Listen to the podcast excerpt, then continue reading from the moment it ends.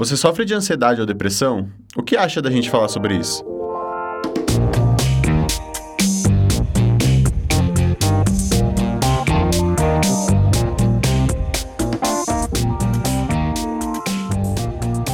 Fala, meus queridos, sejam bem-vindos a mais um episódio do Fronteira Cast, o podcast da UFFS. Eu sou o Matheus Negrão Estou com o Vinícius, como sempre, meu companheiro. E hoje temos duas convidadas muito especiais: a Amanda, psicóloga da UFFS do campus Chapecó, e a Cláudia, que é a psicóloga da reitoria. Sejam bem-vindas ao Fronteira Cast. Obrigada, Matheus, Vinícius. É uma honra estar aqui para conversar com vocês sobre esse tema tão importante para a gente, para a comunidade acadêmica. Também agradeço a vocês. Vamos aí contribuir com a saúde mental. Como o tema de hoje, tão delicado, é saúde mental, tem alguns dados que foram levantados no ano passado em 2018 pelo ANDIFES, que é a Associação Nacional dos Dirigentes das Instituições Federais de Ensino Superior, que, com entrevista com 424 mil entrevistados, levantou que de 2014 para 2018 o, a, as dificuldades psicológicas com os, os, graduandos vem aumentando. Então a gente vai meio que abordar essa situação delicada e mostrar algumas soluções que, que existem, inclusive aqui no campus Chapecó. Para a gente adentrar o tema e, e a nossa conversa, eu queria que vocês falassem um pouco é, o que é um transtorno mental e por que, que ele ocorre, quais são as principais causas.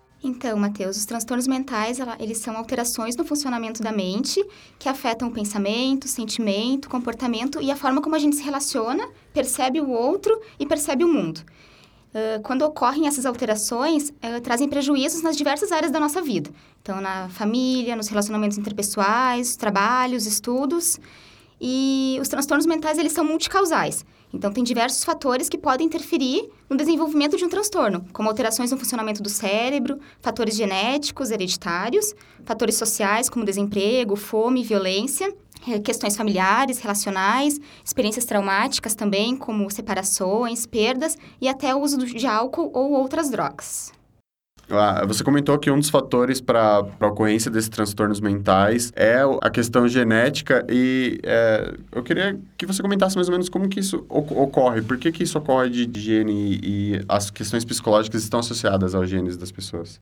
Existem alguns dados, né, que a gente sabe. Por exemplo, que as pesquisas mostram que quando os pais têm algum tipo de depressão, por exemplo, essa, isso aumenta de dois a quatro vezes as chances do filho também ter esse transtorno. Mas o que, que é importante da gente deixar claro? Esse é um fator de risco, mas não necessariamente faz com que as pessoas desenvolvam o transtorno. Então, isso é bem importante ficar claro. Existem alguns fatores de risco, alguns fatores de vulnerabilidade, mas eles não são decisivos para que a pessoa desenvolva algum tipo de transtorno mental.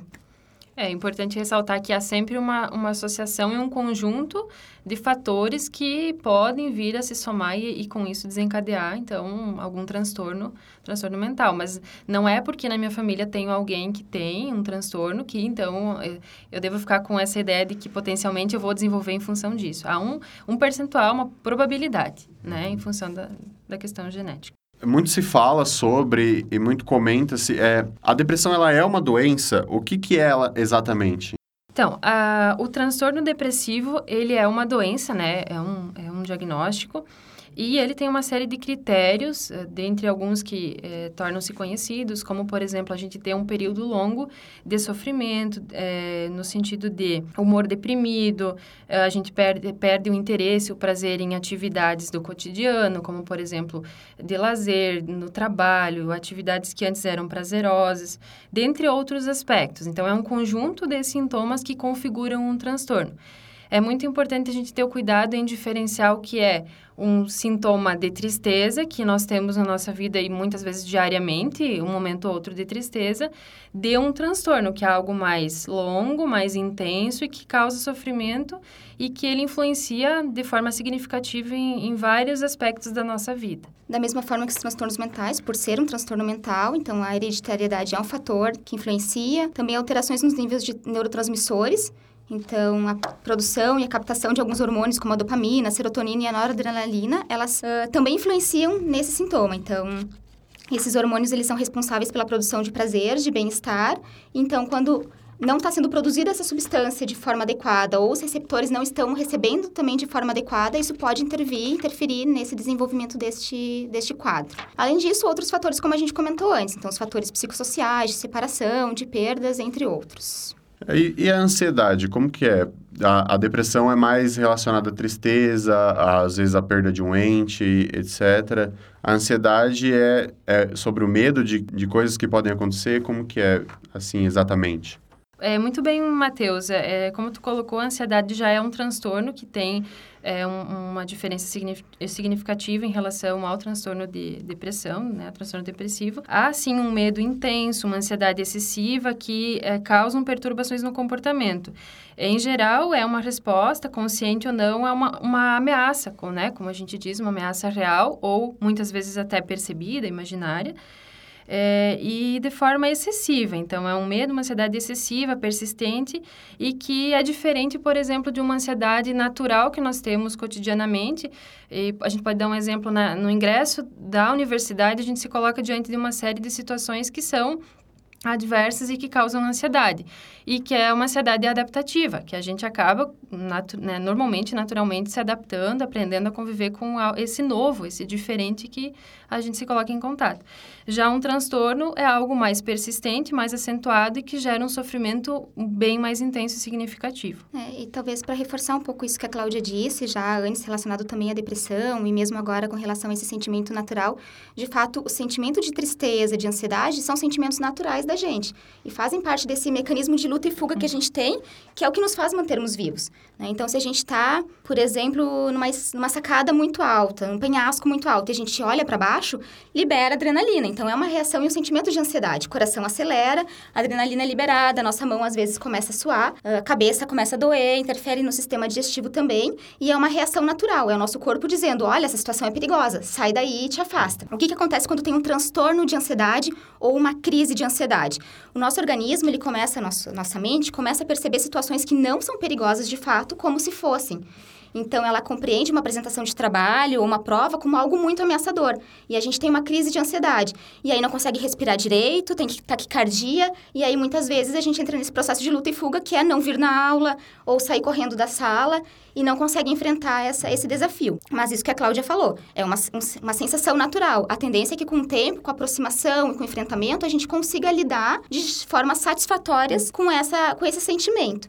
Agora, o problema é quando esse sentimento começa a durar, continuar por muito tempo, com uma intensidade muito grande e começa a afetar outras áreas da nossa vida. Então, a gente não vem mais na universidade, a gente não consegue mais sair da cama, a gente não consegue mais ir em lugar com muita gente, não consegue mais se relacionar. Então, nessas horas é que a gente tem que ficar atento.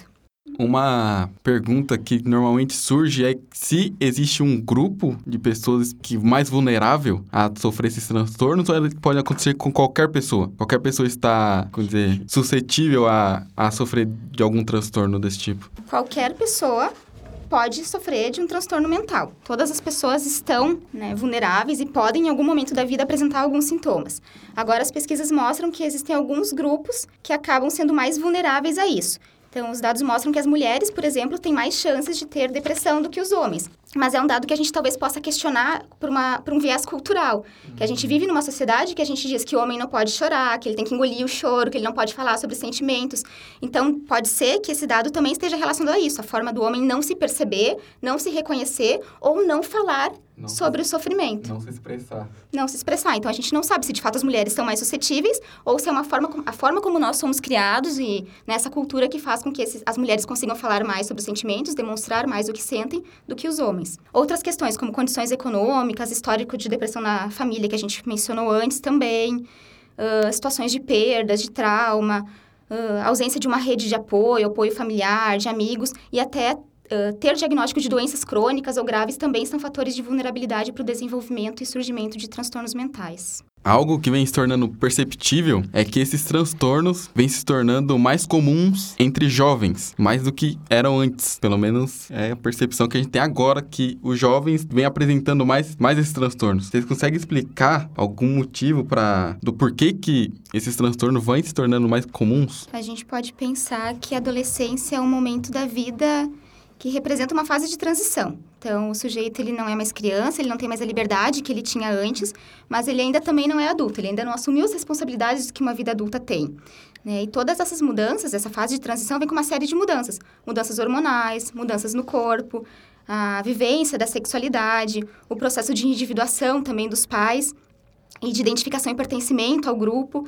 E aí a gente identifica também muitos relatos e situações de violência, o próprio bullying que a gente identifica que tem se ouvido falar muito nas escolas. E aí é um momento de escolha profissional, de ter que decidir uma carreira, de ter que pensar no futuro. Tem a pressão escolar, a pressão do vestibular, a pressão do Enem. E tudo isso muitas vezes acaba uh, sendo um fator que coloca esse adolescente como vulnerável também para o desenvolvimento desses transtornos mentais. E como que o contexto social interfere na vida dessas pessoas, desses jovens, é, em relação a, a, a, essas tristezas e, e a ansiedade? Pensando aqui um pouquinho a nível é, universitário, né, as novas configurações que a gente teve com a mudança do ensino superior, especialmente, onde que muitos jovens eles mudam, é, eles vêm de cidades distantes, de outros estados, então muda a cidade, muda a cultura, distância da família, as questões econômicas, financeiras. Então, a, a própria pressão do ensino superior, que ela é, o ensino superior em si, né, o processo educativo, ele é diferente do que se vive o ensino uh, anterior, né, ensino médio. Uh, todos esses fatores e, unidos, né, eles causam aquilo que a gente falou antes, ansiedade perante o novo, né, e uh, essa ansiedade também pode, uh, dependendo da intensidade que ela toma, causar um sofrimento. Então, os fatores sociais, eles estão relacionados na medida em que causam uma mudança, né, de, de na vida do estudante, especialmente nesse contexto que eu falo, assim, das mudanças de cidade, de é, distância da família, assume novas responsabilidades. Então, tudo isso vem como um fator que se associa e traz sintomas, que, como falamos antes também, podem ser sintomas e, normalmente bem naturais. O que tem que se cuidar é que a, a, o estudante consiga a, se adaptar, conviver, né, lidar com eles para que eles não se intensifiquem e causem sofrimento, uma dificuldade maior de estar nesse contexto novo, de vivenciar esse contexto novo que é o da universidade.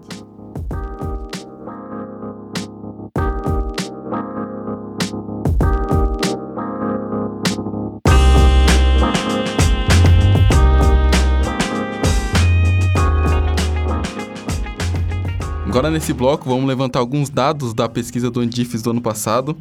Queria começar falando de três, que eu achei interessante, que é está ou esteve em atendimento psicológico, que em 2014 era de 30,4%, e o ano passado subiu 2, por, 2 pontos percentuais, agora são de 32,4%. De está em acompanhamento psicológico, que era 4,7% e agora é 9,7%. E está tomando medicação psiquiátrica psiquiátrica, que era de 3,6% e agora é de 6,5%. Queria que vocês falassem um pouco sobre esses dados iniciais. Então, a gente também teve acesso a essa pesquisa, inclusive os nossos estudantes aqui da universidade participaram da, uh, respondendo. E na mesma época, essa é a pesquisa que o Matheus, o Vinícius, desculpa, iniciou a conversa, que é a quinta pesquisa nacional do perfil socioeconômico dos estudantes, né? Então é a comparação dos dados da quarta e da quinta, que aconteceu em 2014 e 2018. E aí, na mes no mesmo período, a gente fez uma pesquisa aqui pela Pró-Reitoria de Assuntos Estudantis com a mesma intenção, de conhecer o perfil dos nossos estudantes e a satisfação e utilização dos serviços que nós tínhamos aqui. Então, foram feitas diversas perguntas relacionadas a, ao, uso, ao uso dos RUs, aos auxílios socioeconômicos e também à saúde mental dos estudantes. E ao todo responderam 3.003 estudantes aqui da universidade, e desses a gente fez um recorte dos estudantes aqui do campus Chapecó, que foram 922. E aí algumas perguntas elas coincidiram e a gente conseguiu fazer esse comparativo desse perfil nacional com o perfil local aqui dos nossos estudantes. Então eu trouxe alguns dados para compartilhar com a gente, com vocês aqui. Então, Uh, o primeiro dado que eu trouxe foi relacionado à saúde, à prática de atividade física. E aí talvez vocês estejam se perguntando por que, que eu estou falando de atividade física quando o tema é saúde mental. Né? Mas a gente tem um conceito de saúde que já foi por muito tempo um conceito muito simples de uh, ausência de doença. Então ele via de fato, tinha o foco apenas na doença ou ausência de doença. E hoje nós já temos uma compreensão mais ampla desse conceito que saúde seria um completo bem-estar físico, mental e social. Então, é uma visão integral do sujeito e é uma visão que passa a considerar a saúde mental também como condição para se ter saúde e qualidade de vida. Então, a atividade física, a gente sabe que ela está diretamente relacionada à questão do bem-estar físico, emocional e social. Então, a atividade física muitas pessoas procuram pela questão da estética, mas ela também nos traz benefícios pela saúde física, com a prevenção de muitas doenças, doenças cardíacas, hipertensão, por exemplo, e também a nossa saúde emocional. Então, ela previne sintomas de depressão, previne sintomas de ansiedade, auxiliam no foco e na concentração e no sono, que são condições super importantes para os estudantes, especialmente para o público que a gente tem, que são os estudantes universitários, que precisam estar bem para poder aprender, para poder estudar e para ter disposição para tudo isso. Então, o que, que a gente tem de dados aqui? Que na pesquisa da Andifes, a pesquisa nacional, apareceu que mais de 50% dos estudantes não têm regularidade na prática de atividade física. E esse número aqui ele é ainda maior. 60% dos estudantes não praticam atividade física com regularidade. Então é um dado bem significativo. Além disso, também, pensando nessa mesma lógica, eu trouxe os dados relacionados a momentos de lazer. Essa pergunta ela não veio lá da Andifes, mas ela tinha aqui no nosso campus, e a pesquisa aponta que 31% dos estudantes, praticamente 31%, nunca ou raramente pratica atividade, uh, tem momentos de lazer, e 40% apenas algumas vezes no mês. Então, também 70% dos estudantes não têm momentos de lazer, que são super importantes para poder descontrair, para poder recompor as energias, para poder se relacionar, né? E eles não, a gente não tem isso na nossa rotina diária aqui dos nossos estudantes. Então, os dados relacionados a atendimento psicológico, medicação, o Vinícius já trouxe, e relacionado à medicação especialmente, enquanto que o nacional é de quase 10% dos estudantes que já fizeram uso, o nosso é, sobe para 24%. Então, também, um quarto dos nossos estudantes, em algum momento da vida, já fizeram uso de medicação psiquiátrica. Então, o que, que será que esse dado quer dizer para a gente, né? Outra pergunta que veio na, na pesquisa da Andifes, do perfil dos estudantes, que perguntava sobre as dificuldades que influenciavam no contexto e na vida dos estudantes, na vida, no contexto acadêmico e na vida dos estudantes.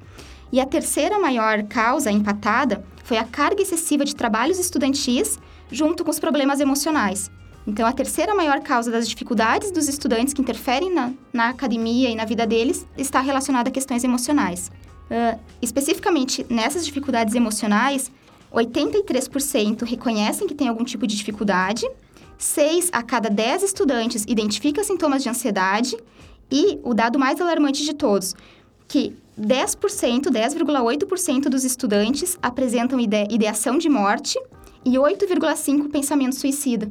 E esse número ele dobrou comparado a 2014. Então, em quatro anos, a ideia de morte passou de 6,1 para 10,8 e o pensamento suicida de 4 para 8,5. E o suicídio, inclusive, é a segunda causa de morte entre o público universitário. Então, é um dado bem alarmante que a gente tem sim que ter muita atenção.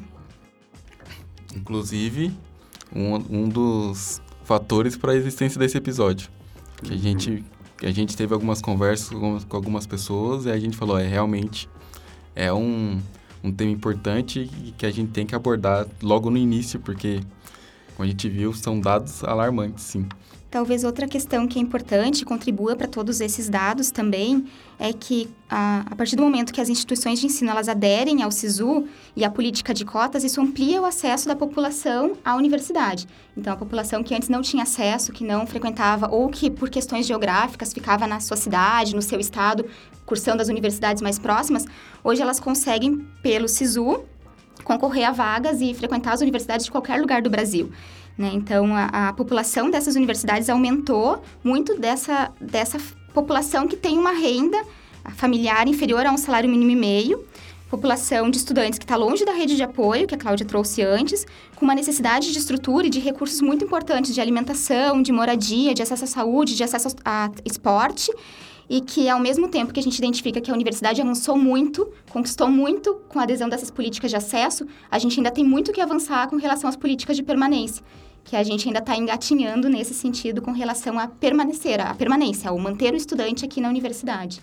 E isso certamente interfere diretamente na saúde mental dos estudantes. Dando sequência ao que a Amanda uh, vem apresentando, é, e contribuindo um pouco com alguns dados, a pesquisa de mestrado que eu desenvolvi é, a partir de um estudo no, em um campus, um determinado campus universitário, é, onde que nós buscamos verificar os motivos pelos quais os estudantes buscavam atendimento psicológico, é, nós identificamos com esse estudo que alguns dados bastante importantes. Por exemplo, 40% dos estudantes que buscavam eram do segundo semestre ou quarto, é, ou seja, primeiro e segundo anos dos cursos em geral, né? É, também a gente percebeu alguns sintomas que eh, eram mais eh, relatados no momento da procura pelo atendimento, como, por exemplo, tristeza e ansiedade, que vieram sempre como os dois principais sintomas, e em seguida, medo uh, e falta de concentração e atenção. Esses foram os quatro que tiveram mais, é, mais frequência de manifestação pelos sujeitos da pesquisa, né? É, então, vai ao encontro do, do, que a Amanda falou, dessas mudanças que vêm, né, com, uh, com a entrada no ensino superior e, e especialmente no, no, início, né, nos anos iniciais.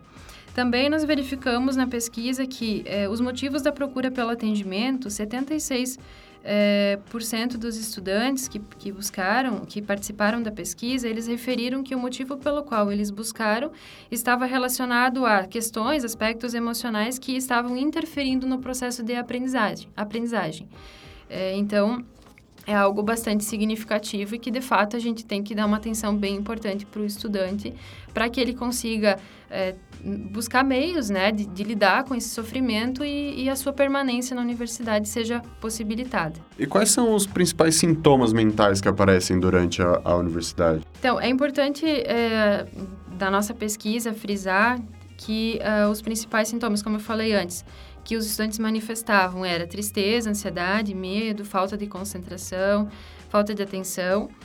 E, e os, os, motivadores muito estiveram ligados a, a, mudanças na condição de vida desse estudante a partir do ingresso no ensino superior, a adaptação dele ao contexto acadêmico e a questão da escolha profissional, dúvidas, preocupações em gerais associadas à, à profissão que ele está escolhendo. É, as reações emocionais que ele passou a sentir a partir dessa nova vivência da entrada da universidade, né, que, que é, na pesquisa apareceram mais de 30 manifestações emocionais diferentes, e a relação de tudo, de todo esse contexto com o processo de ensino e aprendizagem, que é algo bastante importante da gente ressaltar, é, especialmente porque o processo de ensino e aprendizagem a gente tem que sempre pensar como uma unidade entre afeto e cognição. Então, o sujeito ele é, ele é afetado pelo contexto na medida em que componentes afetivos estão colocados junto ao processo de, de, processo de ensino e de aprendizagem. Então, esse olhar atento que envolve é, o todo universitário, ou seja, não basta a gente pensar aqui em saúde mental, em, em cuidado com, né, com a saúde do estudante, apenas é, por profissionais da área, mas é o todo universitário que tem que estar envolvido, é acolher bem esse estudante, é, o, é o, a pessoa que que ensina de, de, buscar ter esse olhar para o estudante que possa estar em sofrimento e pensar formas de como ajudá-lo ou encaminhá-lo, né? Então, assim, é um contexto bastante amplo que precisa ser olhado. Acho que isso que a Cláudia fala, né, é da, dos, da, dos motivos da procura, das demandas dos estudantes, elas são muito equivalentes com as que a gente percebe aqui no SAI. Então, a dificuldade de adaptação também sempre é uma das, dos maiores motivos e da maior uh, demanda de atendimento que a gente tem nos atendimentos individuais. E aí, a gente tem proposto e tentado, né, a cada semestre fazer atividades, investir em atividades coletivas também, pensando nisso.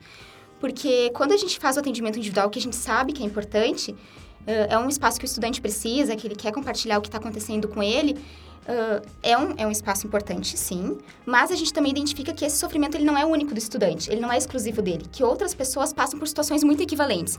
E que os espaços coletivos seriam oportunidades incríveis para que ele pudesse compartilhar o que ele está sentindo, que ele pudesse se perceber e se identificar no discurso do outro e se fortalecer enquanto coletivo, que juntos as pessoas pudessem pensar em estratégias de enfrentamento para todas essas situações que elas estão vivenciando.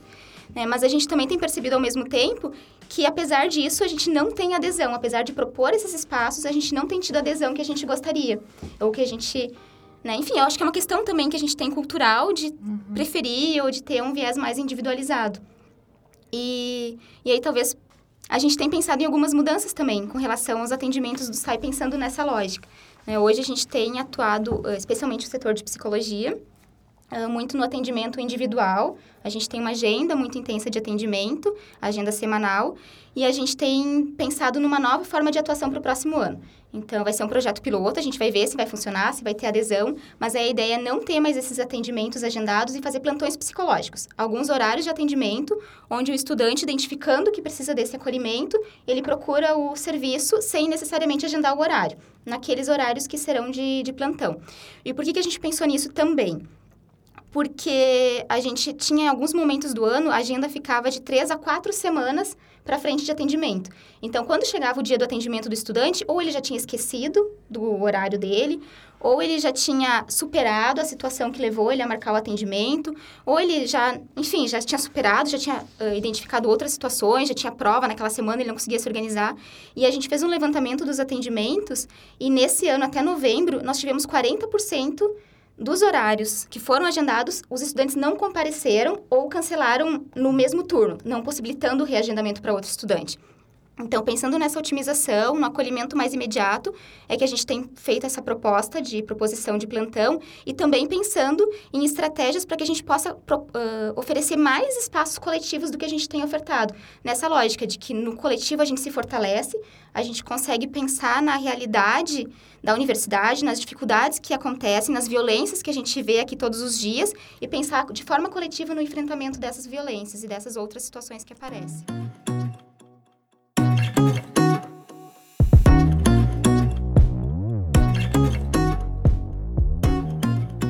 E para quem acabou de ingressar na universidade já tem um diagnóstico de transtorno mental, etc. O que, que a universidade, em específico a UFFS, oferece para estudante? Então, hoje a universidade ela não oferece o tratamento psicológico e nem o tratamento psiquiátrico ou medicamentoso. Esses estudantes que já têm um diagnóstico ou que têm suspeitas, que estão num sofrimento muito grande, o que a gente faz é o acolhimento desses estudantes, a orientação e o encaminhamento para a rede de atendimento do município. Então, essa rede de atendimento são as unidades básicas de saúde, são as clínicas escolas que nós temos aqui da UNOESC, da UNOChapecó, Uh, o próprio DCE tem convênio com alguns profissionais clínicos também, então, para aqueles estudantes que têm uma condição financeira mais favorável e que conseguem pagar por um atendimento. E, mas, de qualquer forma, o SAI é um espaço de, é a porta de entrada, digamos. É o canal onde o estudante pode ter o acolhimento e pode receber essas orientações de onde buscar o acolhimento. Mas o nosso foco tem sido, de fato, a prevenção. Então, uh, a gente tem um projeto de promoção à saúde, tem sido o nosso carro-chefe nesse último ano, desenvolveu ações muito importantes e a ideia é, de novo, em pensar em ações de integração, ações de reflexão, rodas de conversa, uh, propostas de reflexão também, de análises críticas do contexto.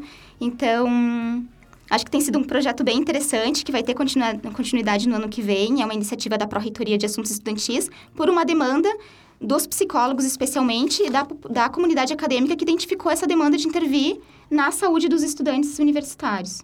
É, você falou sobre o SAI e, e da, do setor de psicologia dentro do SAI. Explica para quem está ouvindo o que, que é o SAI, porque as pessoas podem não conhecer sobre, né? O SAI é o setor de assuntos estudantis. Nós estamos localizados na sala 108 do Bloco A, ao lado da cantina, e é o setor que executa as ações da assistência estudantil, com foco na permanência do estudante aqui na universidade. Então, hoje nós temos o PNAES, que tem alguns eixos pelos quais a gente rege o nosso trabalho. Então, está relacionado à alimentação, a transporte, creche, moradia, uh, saúde, saúde do estudante, orientação pedagógica, uh, algumas áreas, são dez, não lembro de todas agora.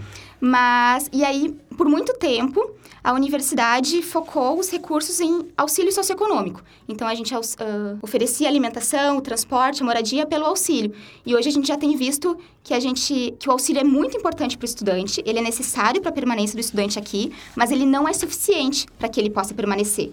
Então, a gente tem lutado e tem tentado ao máximo desenvolver essas outras ações que vão auxiliar diretamente na permanência. Seja o acompanhamento pedagógico, agora a gente tem no campus também, antes o trabalho era desenvolvido pelo SAI, hoje nós temos a, o desenvolvimento, a criação de um setor específico pedagógico por atendimento dos estudantes, então, que é uma demanda que a Cláudia já trouxe, que a gente identifica também desses estudantes que estão chegando, que é eles chegarem aqui num ritmo de ensino médio, onde o professor tem um papel, é o protagonista desse processo de ensino-aprendizagem, um modelo bem tradicional, onde ele é responsável por ensinar, por passar o conteúdo.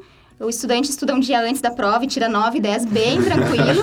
e aí o estudante chega aqui na universidade e esse processo é totalmente diferente. E isso dá um baque muito grande para ele. Né? Então, ele tem que rever toda a forma como ele estudava antes. Ele se dá conta que estudar um dia antes da prova não é suficiente, que a, a, o processo de ensino-aprendizagem exige dele uma postura muito mais ativa. É ele que tem que ir atrás do conteúdo, que tem que ir lá na biblioteca, que tem que ir no Xerox, que tem que ver no Moodle o que, que foi postado, que tem que muitas vezes chamar o colega para estudar junto, porque sozinho ele não consegue não consegue dar conta. Então, muitas vezes, essa, esse primeiro contato, essa primeira percepção do estudante com essa nova realidade causa ansiedade, causa sofrimento, causa sentimentos de inadequação, de que ele não devia estar aqui, que ele não tem condições de estar aqui, ele sente que ele não é capaz, que não é possível. E muitas vezes a gente identifica também, uh, isso é um dado bem importante que a gente não tem em números, mas que a gente percebe. A primeira semana, segunda semana de aula, a gente tem um número muito grande de desistência. E as pessoas relatam que é por dificuldade de adaptação. Então, uma, duas semanas, você nem conseguiu perceber o que é a universidade. Mas é muitas vezes esse baque que ele tem dessa nova realidade e que aí ele, por questões pessoais, pela história de vida, pela capacidade de resiliência, talvez ele acredita que ele não vai dar conta. Então, a universidade ela tem essa responsabilidade também de, junto com os estudantes, pensar em recursos e estratégias para poder dar conta e acolher essa, essa angústia dos estudantes. Então, o setor pedagógico é uma dessas, desses novos setores que a gente tem para poder auxiliar especificamente nas questões de aprendizagem. E eu posso falar sobre, sobre o Fronteira Cast e o projeto, o nosso projeto do podcast, é também para que os alunos não saiam da universidade, conheçam as coisas que tem aqui na universidade, o que a gente desenvolve, o que, que ela pode escolher de caminho, de carreira, de profissão. E um, um dos braços que a gente escolheu para fazer dentro do, do, do, do, do projeto é isso. Garantir que o aluno fique e mostre para ele, ó, você pode fazer isso aqui. Mas se você não gosta disso, você pode fazer isso aqui. Que nem a gente está gravando um podcast dentro da universidade, entendeu? E se então... você não quiser nenhuma das outras opções, tem uma terceira que você pode ir lá também fazer. É, acho que isso é bem bacana que vocês falem e gostaria só de ressaltar, hoje eu não trabalho mais na assistência estudantil na universidade, eu trabalho na reitoria com a saúde do servidor. Mas na minha experiência no campus e na pesquisa é, que eu fiz em um, em um campus universitário, a gente identificou que a maioria dos estudantes que buscavam o atendimento eram estudantes que não uh, tinham auxílio socioeconômico. Então, muita, muitas vezes uh, a gente percebia uma ideia associada ao aluno que tem as dificuldades econômicas, né, uh, socioeconômicas. Mas é importante a gente frisar que o sofrimento emocional e psíquico, ele uh, pode atingir ele qualquer, qualquer pessoa, pessoa né? né? Então, busque, sim, ajuda. Se possível, busque com um profissional especializado, alguém da área, mas peça ajuda a quem tiver possível para te ajudar, né? Um colega, um amigo, um professor, alguém da área é, técnica da universidade, alguém que possa te escutar e te dar uma orientação de como buscar uma ajuda mais especializada, seja dentro ou fora, né, da universidade. E acho que a gente parabeniza a iniciativa de vocês, né, de fazer o podcast e de pensar que os estudantes têm que ser o protagonista também desse processo na universidade, né? E aí quando a gente vai pensar assim de fatores, se a gente for pensar em formas de prevenir o adoecimento, de prevenir o sofrimento, uh, participar de atividades extracurriculares, de ampliar a rede de apoio, é um fator essencial. Então, o estudante ele vem de longe, a grande uma boa proporção dos nossos estudantes não são de Chapecó, não tem a família aqui, quando vêm não conhecem ninguém. Então, dividem apartamento com pessoas que eles nunca viram na vida, que têm suas próprias manias, costumes, tem que aprender a, a onde estão as coisas, onde eles acessam, que se eles não forem no mercado, no outro dia não vai ter comida para o café da manhã em casa que se eles não administrarem bem o dinheiro, ele vai acabar antes do final do mês. Que então... o, o, amiguinho toma chimarrão e você toma café com leite. É, é tipo isso. É, as culturas são completamente diferentes, né? Perfeito. As culturas são muito diferentes e a gente ouve isso muito dos estudantes, né? Gente, a comida daqui é muito diferente. A gente, o Brasil é muito amplo, é de muito fato, grande. né? E parece uma coisa pequena, mas que, pô, que saudade daquela comida gostosa lá que a gente comia na nossa Sim. casa, na nossa cidade, na nossa mãe, né? O valor simbólico também dessa saudade da comida, né? E aí essa rede de apoio que os estudantes fazem aqui, de criar vínculos, de ampliar essa rede, é essencial para a saúde dele, para a saúde para a prevenção, né? E para a promoção da saúde dele aqui na universidade. E aí, sem contar de outros fatores que a gente tocava antes, né? Da questão de dormir bem, de se alimentar bem, de realizar atividade física, de ter momentos de lazer. Porque o que, que acontece? O estudante veio de fora, tem que procurar auxílio socioeconômico, tem que procurar onde morar, tem que aprender a estudar de novo, porque ele já o jeito que ele sabia não funciona mais ele tem que eh, se adaptar a essa cultura Novas local toda, fazer novos amigos. E aí, como se não bastasse tudo isso, ele chega aqui e aí começam as provas e provas e trabalhos e prazos, e aí ele não dá conta e ele se vê sufocado e tem uma semana inteira de prova e ele não sabe para que, que ele estuda primeiro, se ele começa de manhã, se ele dorme, se ele não dorme, se ele acorda mais cedo, se ele dorme antes. E aí isso tudo vai gerando ansiedade no estudante. E aí o que, que acontece? Ele não dorme mais para poder estudar ele não se alimenta direito porque não pode perder tempo. Assim como ele não pode perder tempo nem fazendo atividade física e nem lazer, porque isso é perda de tempo, então não dá. E aí a gente identifica outro fator de risco também. E aí o estudante começa a usar muitas vezes substâncias álcool e outras substâncias, ou para se manter acordado, porque ele precisa estudar e precisa produzir, produzir, produzir, ou para poder lidar com esse sofrimento e essa angústia.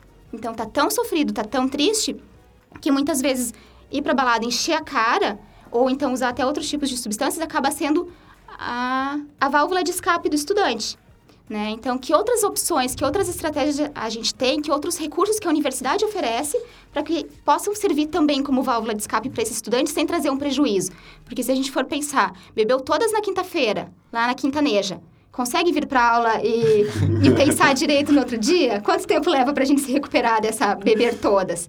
Né? Então, tudo acaba somos seres integrais, então uma coisa acaba interferindo na outra. A gente não está bem emocionalmente, vai influenciar no, também no nosso desempenho acadêmico né? Ou então a gente gosta muito de fazer atividade física, sempre foi importante pra gente, sempre nos fez bem. De repente a gente para com tudo, começa a ficar irritado, começa a descontar em quem não, quem não devia, e a primeira pessoa que está pela frente leva leva a patada. Então, são essas coisas que a gente tem que ficar atento, assim, o que está acontecendo e ficar atento a esses sintomas, né? Mudança de comportamento, mudança de humor, uh, alteração na alimentação, alteração no sono. E não só na gente, poder perceber também no nosso colega. Né? Quantas vezes a gente está lá na sala e percebe aquele colega que sempre participou, sempre teve boas notas, sentava na frente, de repente ele começa a ficar mais quieto, ele começa a se isolar, ele vai para o fundo da sala, a nota dele começa a cair, de repente ele não vem mais para aula e ele some. Né? Então, o que, que a gente pode fazer por esse colega? Que, que olhar atento a gente pode ter, a gente, os professores, enfim, e para onde recorrer? Né, Cláudia? Assim, o que, que a gente pode fazer para auxiliar esses estudantes? Assim, que a gente também percebe que não estão bem, que talvez não conseguem procurar ajuda, não tem mais forças para procurar ajuda ou... E uma coisa que também acontece muito é da... É, o aluno entra na universidade e ele começa a se comparar com os colegas e, e cada um tem um ritmo de aprendizado, um ritmo de de entender o conteúdo diferente. Então, muitas vezes, um aluno consegue fazer sete, oito matérias muito bem, mas o outro precisa fazer quatro, porque ele se sente melhor fazendo quatro, ele consegue gerir a sua vida melhor fazendo quatro. E a, a, o que falta um pouco nesse começo de, de... Quando você entra de fato na universidade, é entender o seu próprio limite, né? Porque a, a pessoa acaba colocando a universidade na frente de tudo e acontece o que a Amanda falou. Para de, de ter atividades de lazer, para de, de socializar com os amigos, etc. E acho que a importância também da gente poder fazer troca com os colegas, no sentido de, é, quando algo está muito difícil, uma matéria, uma forma de, de apropriar o conhecimento de uma disciplina, a gente poder fazer troca com os colegas, conversar, estudar em grupo, é, buscar estratégias alternativas, né? Sair do individualismo na tentativa de buscar a solução para algo que está sofrido, né? Lembrando que quando, mesmo um transtorno, quando ele existe, ele tem tratamento, os sintomas podem ter remissão, então um sofrimento por um evento que a gente está vivendo também pode ser amenizado, pode ser buscada, podem se buscar formas para se conviver melhor ou alternativas, né? Então, pedir ajuda, estar em contato, criar rede social de apoio, vínculos mais fortalecidos, isso é, é fundamental dentro do contexto da universidade. Acho que isso é bem importante, tanto que a Cláudia fala como o Matheus, nessa comparação e dessa competição que a gente cria. A gente vive numa sociedade que culturalmente é muito competitiva. Né? E a gente acaba sempre se comparando com o outro. E o quanto de sofrimento isso traz. Porque nós somos únicos, nós temos o nosso tempo, nós temos o nosso ritmo. Tem gente que indo na aula consegue aprender tranquilo, não precisa estudar em casa. E tem gente que precisa estudar muito em casa, porque tem um outro tipo de funcionamento, um outro ritmo, uma outra memória, uma outra, um outro jeito de aprender. E não existe um jeito certo, existem jeitos. Mas quando a gente se compara, a gente se coloca sempre a partir do outro, a gente isso inevitavelmente vai causar sofrimento se comparar e acabar se pressionando também, né? Uhum. Porque às vezes o colega que você está se comparando é o ele aprende de uma forma acelerada que você não acompanha, você acaba se pressionando e aí não é uma coisa até legal. Pela, né? Até pelo aprendizado antes da universidade, né? Também. Né? As pessoas têm níveis diferentes, uh, escolas anteriores diferentes. Como a gente já falou da região do Brasil, o Brasil é, é imenso, cara. O que, o que o estado do, do Rio Grande do Sul, por exemplo, ensina é diferente do que o pessoa do estado do Rio de Janeiro aprende, né? Agora, para finalizar o episódio, queria pedir para vocês deixar uma mensagem para o ouvinte que está escutando sobre o tema em geral que a gente discutiu hoje. Então, Matheus e Vinícius, é, eu acho que a gente falou bastante né, sobre a temática ao longo desse tempo. É, a mensagem realmente é sobre a importância de cuidar, de se autocuidar e cuidar do outro, né? É, e buscar ajuda sempre que entender que algo pode não estar bem. Né? Isso é fundamental. É, parabéns pela iniciativa, pela pauta, a temática desse, de, desse encontro. E estamos à disposição para continuar falando de saúde mental. Me sinto contemplada pela fala da Cláudia. De fato, a, a pauta da saúde mental é muito cara para a gente, é muito importante. E a gente está de portas abertas para acolher os estudantes, para ouvir as demandas e para pensar junto nas, nas pautas que eles têm para poder atendê-los e fortalecer a permanência dos estudantes aqui na universidade, que é o nosso objetivo enquanto SAI, enquanto psicologia, serviço social e pedagogia. Então, estamos à disposição e nos procurem sempre. Agradeço Matheus e Vinícius pela oportunidade e seguimos conversando.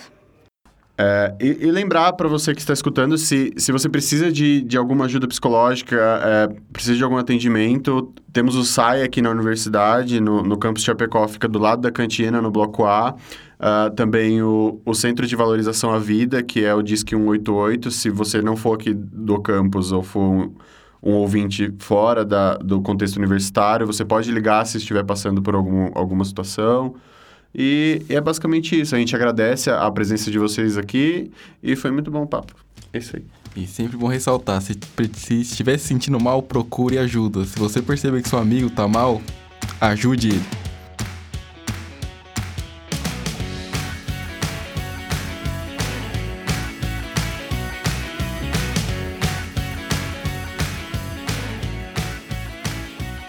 Você tem alguma sugestão de tema ou gostaria de participar de um episódio? Acesse o link na descrição ou entre em nosso site uffs.cc/fronteiracast. Você também pode nos encontrar no Instagram fronteira.cast.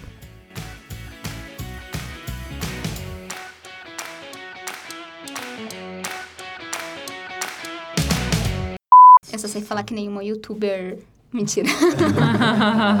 e aí, galerinha do YouTube?